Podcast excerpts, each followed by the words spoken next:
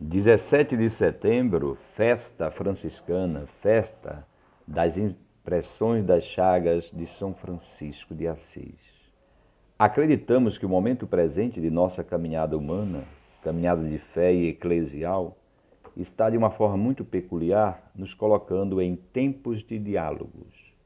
São Francisco de Assis, no Cântico do Irmão Sol, tece um louvor ao Altíssimo devido a todas as criaturas e ao perdão existente entre as pessoas.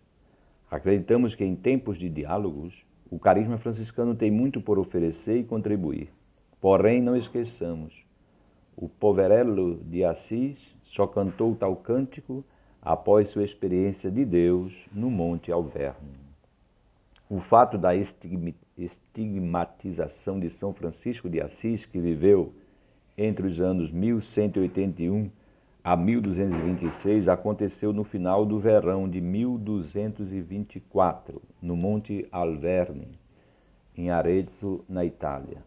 E tem como pano de fundo uma sua devoção e um seu desejo. Vejamos. Sendo grande devoto de São Miguel, ou do Arcanjo Miguel, o Santo Pai se dirigiu ao Monte Alverne para fazer mais uma quaresma em honra deste arcanjo. As fontes franciscanas registram uma oração que o Santo Pai Francisco dirigiu ao nosso Senhor Jesus Cristo enquanto estava retirado no Alverno. Ó Senhor meu Jesus Cristo, duas graças te peço que me faças antes que eu morra. A primeira é que eu em vida eu sinta na alma e no corpo, quanto for possível, aquelas dores que tu, doce Jesus, suportastes na hora de tua acerbíssima paixão. A segunda é que eu sinta no meu coração, quanto for possível, aquele excessivo amor do qual tu, filho de Deus, estavas inflamado para voluntariamente suportar uma tal paixão por nós pecadores. E de fato aconteceu. A graça pedida, ou as graças pedidas, é, foram oferecidas a Francisco. Perto da festa da exaltação da Santa Cruz, quando São Francisco estava orando em um lado do Monte Alverne, ele viu que estava descendo do céu um serafim com seis asas, tão de fogo quanto esplêndidas. Aparecendo entre as asas a efígie de um homem crucificado. Vendo isso, ficou inundado num misto de tristeza e alegria.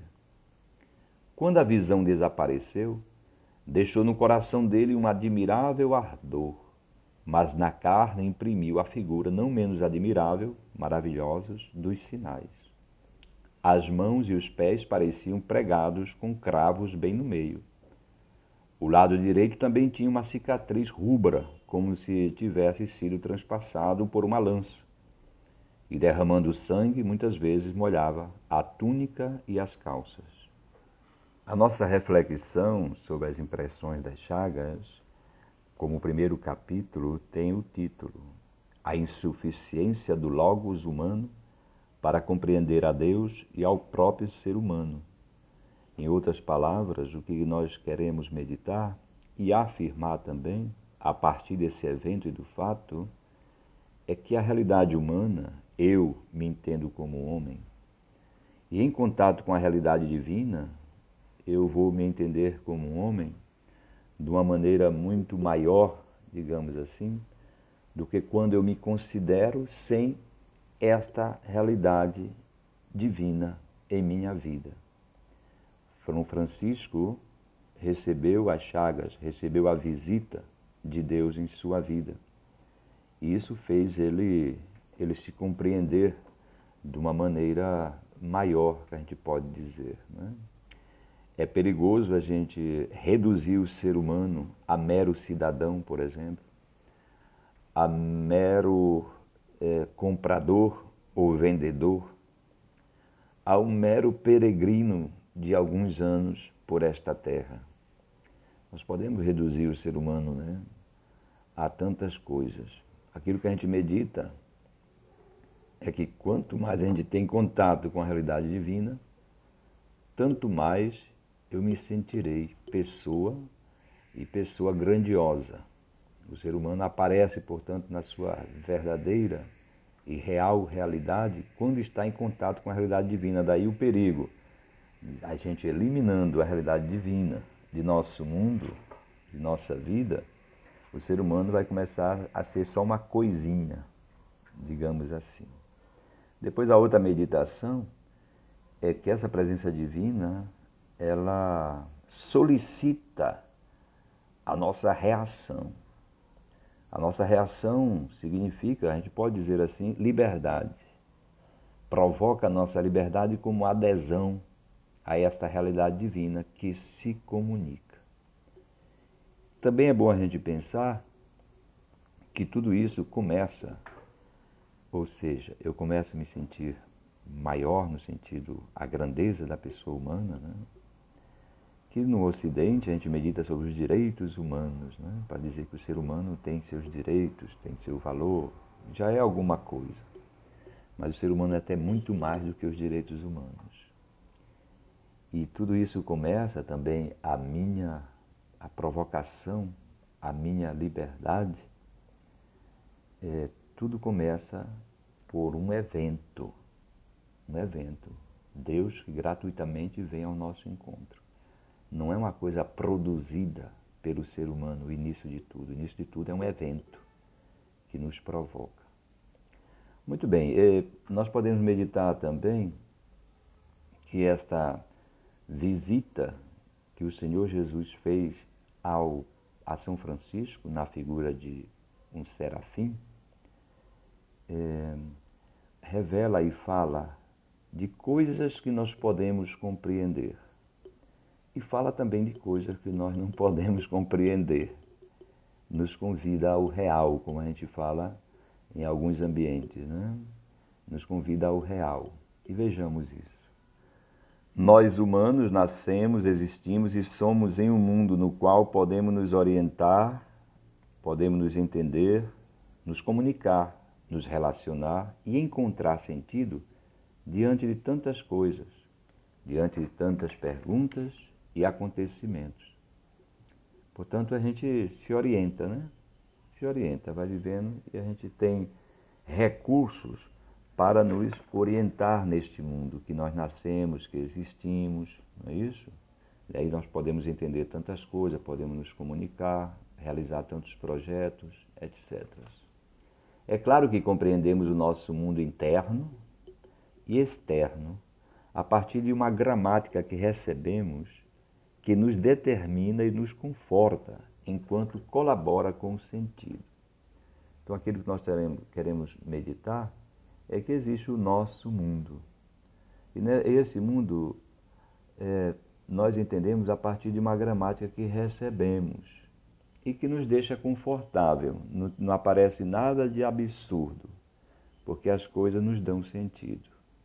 Quando a gente usa essa palavra gramática, nós recebemos uma gramática, é tudo que pode nos determinar, porquanto nos antecede e nos acompanha. Eu nasci em uma família e, claro, recebo estes pais, se eu não sou o primeiro, recebo estes irmãos, eu vou a uma escola, eu vou à minha igreja e essas realidades elas, elas me ajudam, né? elas me confortam, me, me dão sentido, me explicam tantas coisas e fazem a vida acontecer. Essa realidade nos acompanha e nos permite viver, pois é nosso ambiente vital, não é isso? Os princípios, os meus princípios, os princípios que eu herdei, a minha cultura, a minha linguagem, meus hábitos, educação, costumes. Teme-se sair da gramática, deixar tudo, porque sem ela e sem o nosso cabedal de pensamentos, de preocupações, de projetos, de desejos, teríamos medo sem o nosso entorno tranquilizador, atravessados, sem dúvida, de questões, estaríamos continuamente alarmados e desarmados. É a experiência, por exemplo, de quando uma pessoa viaja para um país estrangeiro, bem estranho, digamos assim, né? onde você não domina a língua, onde você não conhece ninguém, não sabe da história de nada, não sabe nem como é o tipo de alimentação, nem como se cuidar caso adoeça e você se encontra desarmado, né? você não tem muita orientação. Então, permanência imaginária é o nosso dia a dia, no qual concebemos. Aqui nós estamos falando de permanência imaginária, é quando eu acordo, não é isso? E... esse dia a dia que nós concebemos, planejamos e imaginamos nosso lar, nossos trabalhos e tarefas. Né? Você acorda e tem tanta coisa para fazer, sabe? Onde andar, por onde ir e tal. Isso é a permanência originária. Uma visita por fazer, os contatos com os amigos e parentes, umas férias, um descanso, uma leitura, etc. Então nós fomos e habitamos nessa gramática e nessa permanência originária. Porém, isso não é tudo. Em nosso mundo de humanos existe também o real. O real é o impossível, aquilo que não pode ser simbolizado, ou seja, você não entende, aquilo que você não entende. A gramática não dá conta, não explica. O real permanece impenetrável ao sujeito, não pode ser reduzido a alguma coisa. Pode parecer, portanto, absurdo. O real, nesse sentido, se aproxima das realidades, tais como Deus, os apaixonamentos, histórias de amor para quem está casado e de repente se encontra numa situação. Realidade tais como o belo, a morte e um de, o desejo de desidério, que a gente chama. Né? O desejo de desidério é você não estar contente, digamos assim, ou até insatisfeito, mesmo você tendo tudo e estando no seu ambiente tranquilo e sereno, mas mesmo assim insatisfeito. Então é bom que a gente medite sobre esse espaço de vida que eu me sinto tranquilo, que a gente chama simbólico, e existe o espaço do real, onde eu fico, eu me sinto intranquilo. Então as realidades não se deixam enquadrar, não são domináveis nas realidades do real. São vivenciadas, porém jamais esgotadas, pois são misteriosas. Quanto mais conhecidas, mais se tem por conhecer. Você é, investiga as realidades da morte, do amor, do belo, de Deus, mas quanto mais você conhece, mais tem por conhecer. Em contato com tais realidades misteriosas, o ser humano passa não somente a ganhar mais espessura, mais profundidade, mais riqueza, mais significado e importância, mas também a se definir mais misterioso. Então é importante ter contato com essas realidades reais e não fugir delas, porque aqui está a chance do ser humano dele mesmo se descobrir também real, dele mesmo se descobrir misterioso e aqui a gente pode usar essa palavra, nasce uma aventura interessante de descoberta maior de si mesmo e da realidade profunda da vida. Então, a nossa tese é de que, tendo contato com as impressões das chagas de São Francisco, nós podemos considerar, ou querendo considerar, como São Francisco viveu a partir daquelas impressões das chagas, certamente nós estamos adentrando numa riqueza antropológica. Na riqueza antropológica significa que nós, considerando bem as impressões, tentando meditá-las, vivê-las, a gente se sai mais homem disso, né? sai mais rico. Muito bem. A realidade bela e amorosa de Cristo, em forma de serafim alado diante de São Francisco, certamente detinha a capacidade e o poder de fazer sair do torpor do cotidiano a qualquer ser humano e, de fato, fez isso em São Francisco. Torpor do cotidiano quer expressar a prisão que muitas vezes vivemos devido à nossa preguiça humano-espiritual, devido aos nossos medos, devido aos nossos pecados capitais, a gente o pessoal às vezes fala de pecados domésticos, me parece, de estimação, é, pecados de estimação. Nós estamos bloqueados às vezes em inimizades, em falta de perdão, falta de amor, é o torpor do cotidiano, pode ser a mera rotina também. Então é, é preciso que nós nos deparemos com um evento para a gente poder sair desse torpor do cotidiano. Na experiência humana, importa se deparar com tais realidades, pois elas geram uma chance para o nosso amadurecimento. Se tornam como que um querigma, que anuncia uma nova realidade e que espera uma nossa reação. É aqui que não basta somente o evento, basta também, precisa-se, além do evento, da reação positiva do ser humano para que o evento surta o seu efeito.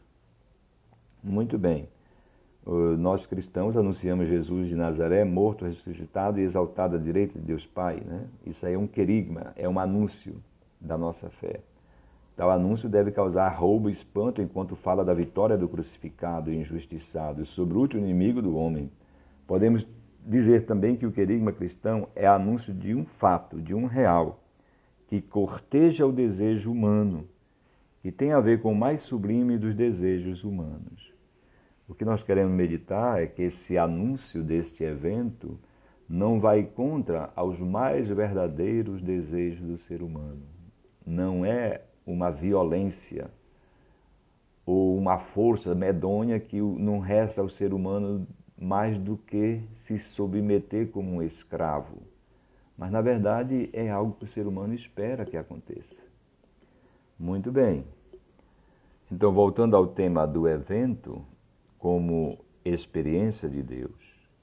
Na origem de todo verdadeiro conhecimento ou experiência de Deus, encontramos uma experiência na qual alguém ou um grupo se vê fascinado e subjugado por uma plenitude a plenitude e coreia daquela realidade que gloriosa jorra dos abismos de Deus, eternamente fluente, manante e irresistível. Isso aqui é uma citação do teólogo Fum Baltazar. A plenitude de vida sacrifica a híbris humana. Esta é uma nossa afirmação.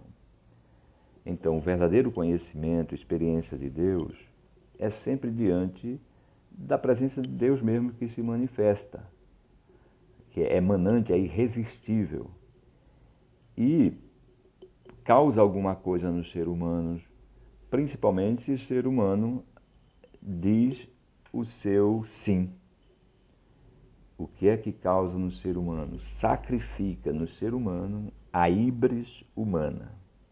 A híbris significa a prepotência, o orgulho, é quando o ser humano se mete a ser uma divindade, a ser um Deus, no lugar do Deus verdadeiro.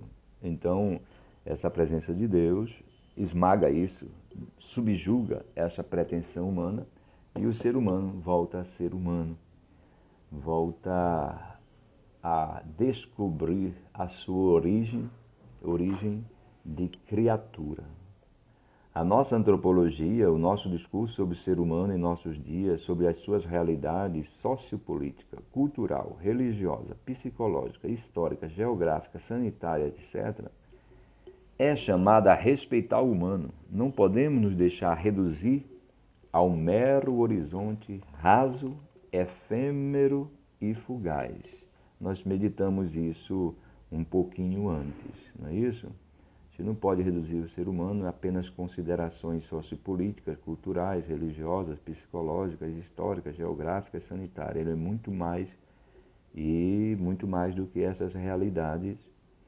E essas realidades, portanto, se enriquecem quando elas consideram esta realidade do ser humano que é capaz de receber é, receber essas impressões da realidade divina. Então, concluindo esse capítulo, em outras palavras, o que nós queremos dizer é que o conhecimento de Deus passa muito mais pelo ato de escutar, pelo ato de padecer a presença divina, do que o empreendimento teológico. Segundo capítulo, os estigmas como paradigma do verdadeiro conhecimento de Deus. Os estigmas de São Francisco são feridas externas que evidenciam um ato interior, um ato de conhecimento de Deus, uma correlação entre o Cristo e Francisco, uma ida interna ao divino que precede o ato externo dos estigmas. Em outras palavras, Francisco, primeiramente, amou a Cristo, desejou sentir suas dores, desejou sentir o seu amor. É uma ida interna ao divino, que precede o ato externo dos estigmas. Não podemos olhar o, o, o ato externo dos estigmas verdadeiramente sem considerar os motivos pelos quais ele fora estigmatizado. Fora estigmatizado Francisco porque amava a Cristo.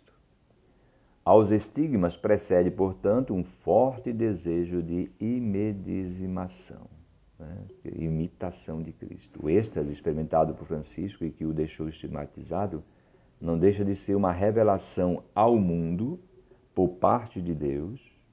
Vou repetir: o êxtase que São Francisco experimentou, né, que o deixou estigmatizado, é uma revelação ao mundo por parte de Deus. Deus está revelando ao mundo de que Francisco viveu uma real e verdadeira experiência e conhecimento de Deus. O que é que nós estamos meditando aqui? É que muitas pessoas aparecem dizendo que viu, experimentou Deus. Alguém pode duvidar, e com certeza, às vezes, e devemos duvidar, tem que ter uma prova. Não é isso? Então é essa aqui que nós estamos meditando. A mística experimentada e vivida por São Francisco pode ser definida como experiência de destituição de toda a híbris humana, de acatamento da presença divina. O que significa, primeiramente, oferta e sujeição. Significa docilidade, rendição do homem por parte de Deus. Em segundo lugar, a mística experimentada por São Francisco significa que o homem, invadido pela força divina e cheio de maravilha, transcende a si mesmo aos caprichos da vontade e finalmente passa a saber, entre aspas.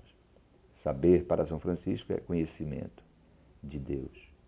A viver, a experimentar o sentido de ser homem, o sentido de ser Deus. Em outras palavras, aquilo que nós temos dito é que uma verdadeira experiência de Deus sempre é relacionada, a gente pode usar essa palavra, à humildade, à rendição do homem por parte de Deus. Não há quem tenha tido uma experiência de Deus e depois fique orgulhoso por causa disso. Na verdade, fica cada vez mais humilde. Humilde significa ter contato com a verdade. E a verdade do homem humilde que encontrou a Deus é que ele se sente cada vez mais criatura. Criatura e descobre que tudo de bom que ele possa ter realmente vem de Deus. Então, o homem, quanto mais tem experiência de Deus, mais ele não se vangloria disso. E em segundo lugar, a outra prova né, que a gente está, é que realmente o ser humano chega a superar os caprichos da vontade. Realmente a graça chega a superar a natureza.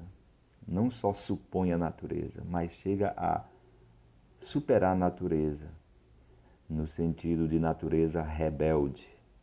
A graça é, vence e supera o pecado do homem, por isso que existe santificação. Existe santificação.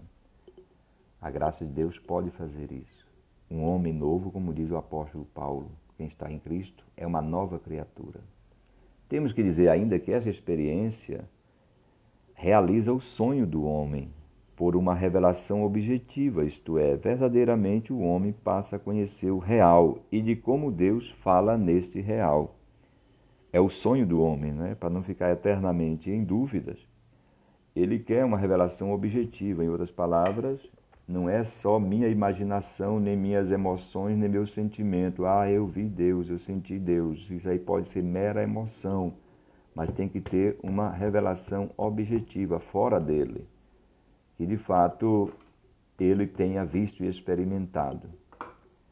No êxtase cristão, um critério de verdade se manifesta. Acontece uma revelação objetiva que discerne o verdadeiro êxtase daquele falso. O êxtase cristão, livre das fantasias, de imagens e concepções do divino criadas pelo homem, alcança verdadeiramente o outro de si. De fato, a experiência originária de Francisco, seu êxtase, se cristaliza, se concentra na realidade milagrosa dos estigmas recebidos por ele no Monte Alverne. Os estigmas se tornam prova de que uma experiência real aconteceu. Sem os estigmas, a experiência de Francisco jamais poderia ser reconhecida como verdadeira ou objetiva, a não ser somente por ele mesmo.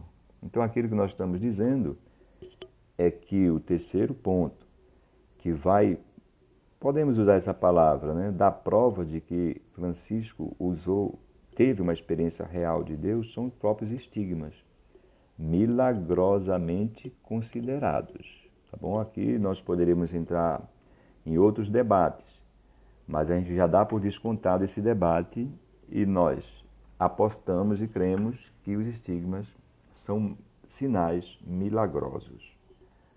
Muito bem. É, na história da igreja, nós temos esta verdade, publicada pelo magistério, de que o milagre é importante, é um sinal de Deus para a humanidade de que uma revelação objetiva aconteceu. Muito bem. O Antigo Testamento apresenta a Deus como o Senhor da história e da justiça, antes de ser o Senhor da criação. Por exemplo, né?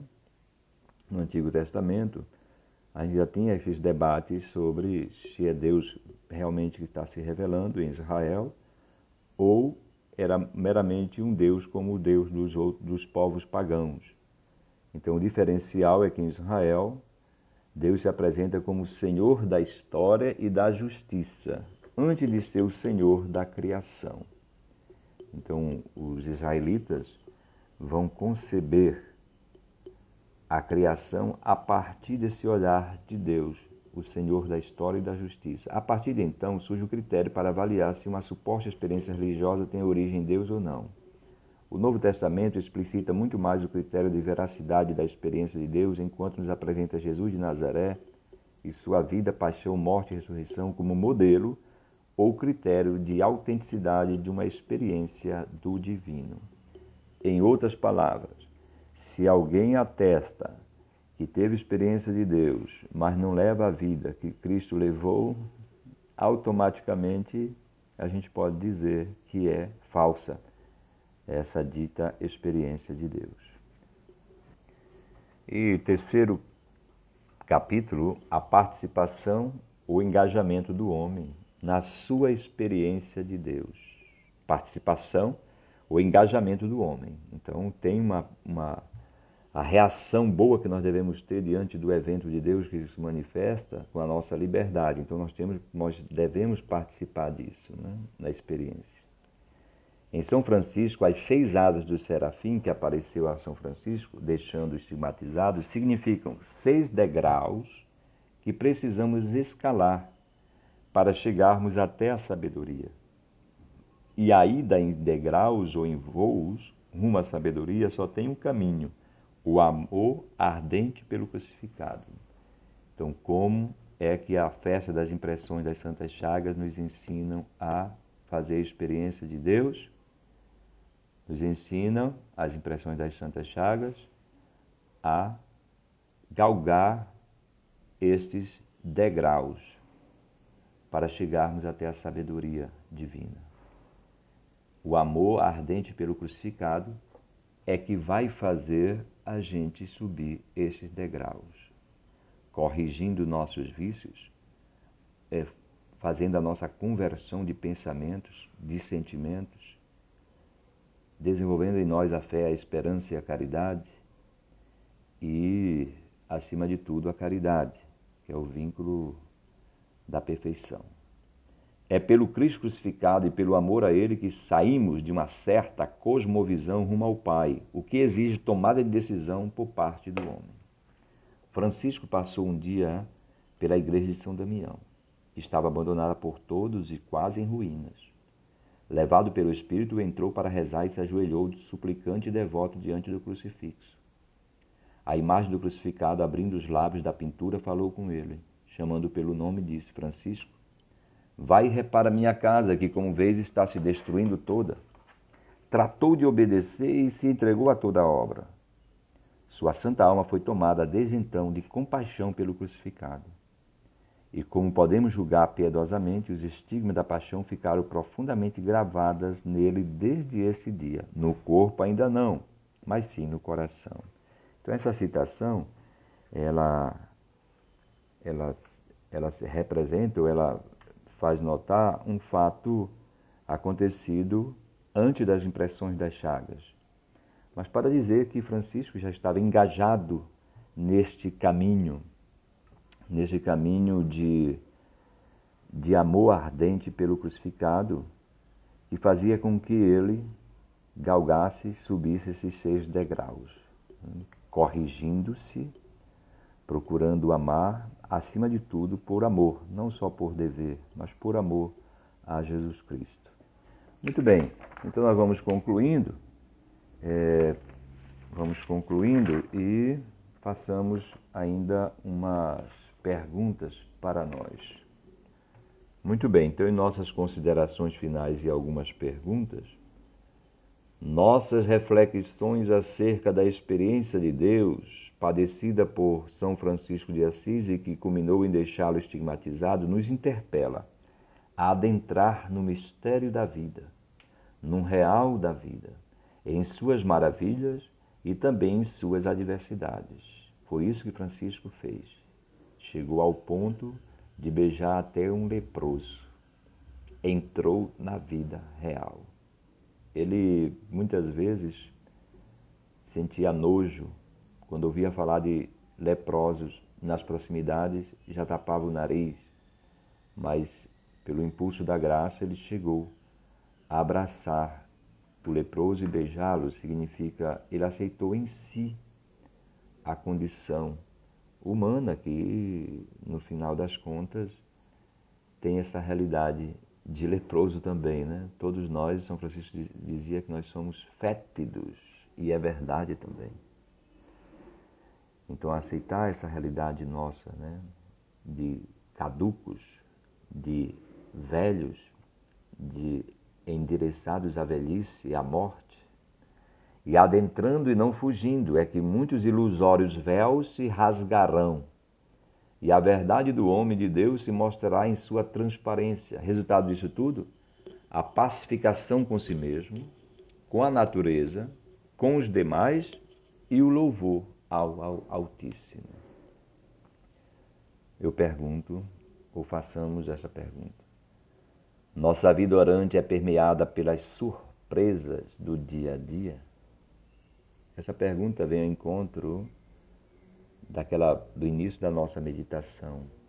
Os eventos de cada dia, nós nos deixamos surpreender ou nós somos por demais tapados, por demais protegidos, evitamos demais encontros reais. Encontros reais, então, a gente sai na rua, vai se encontrando com pessoas, né? Ou podemos ir no presídio, podemos ir no hospital, podemos ir no é, necrotério. Tem situações assim mais bem dramáticas, visitar os doentes, os pobres. São as surpresas do dia a dia. Ou podemos ir contemplar a natureza, o mar, a floresta, os animais, surpresas do dia a dia. O Deus ao qual cremos é um qualquer ou é o revelado pela cruz? Nós já fizemos também esse exorcismo de divindades pagãs que nós temos em nosso imaginário? Ou o Deus que nós cremos é o revelado na cruz? Nossa liberdade está engajada em vista de uma experiência de Deus? Está escolhendo o verdadeiro, o belo, o bom e justo? Nossa liberdade está engajada em vista de uma experiência de Deus, ou nós estamos escolhendo o falso, o desonesto, o, o, o bruto, o ruim, o injusto. Diz um ditado: cuidado com o que tu desejas, pois pode ser que aconteça. O que andamos desejando? Feliz festa das impressões de Santas Chagas, das Santas Chagas.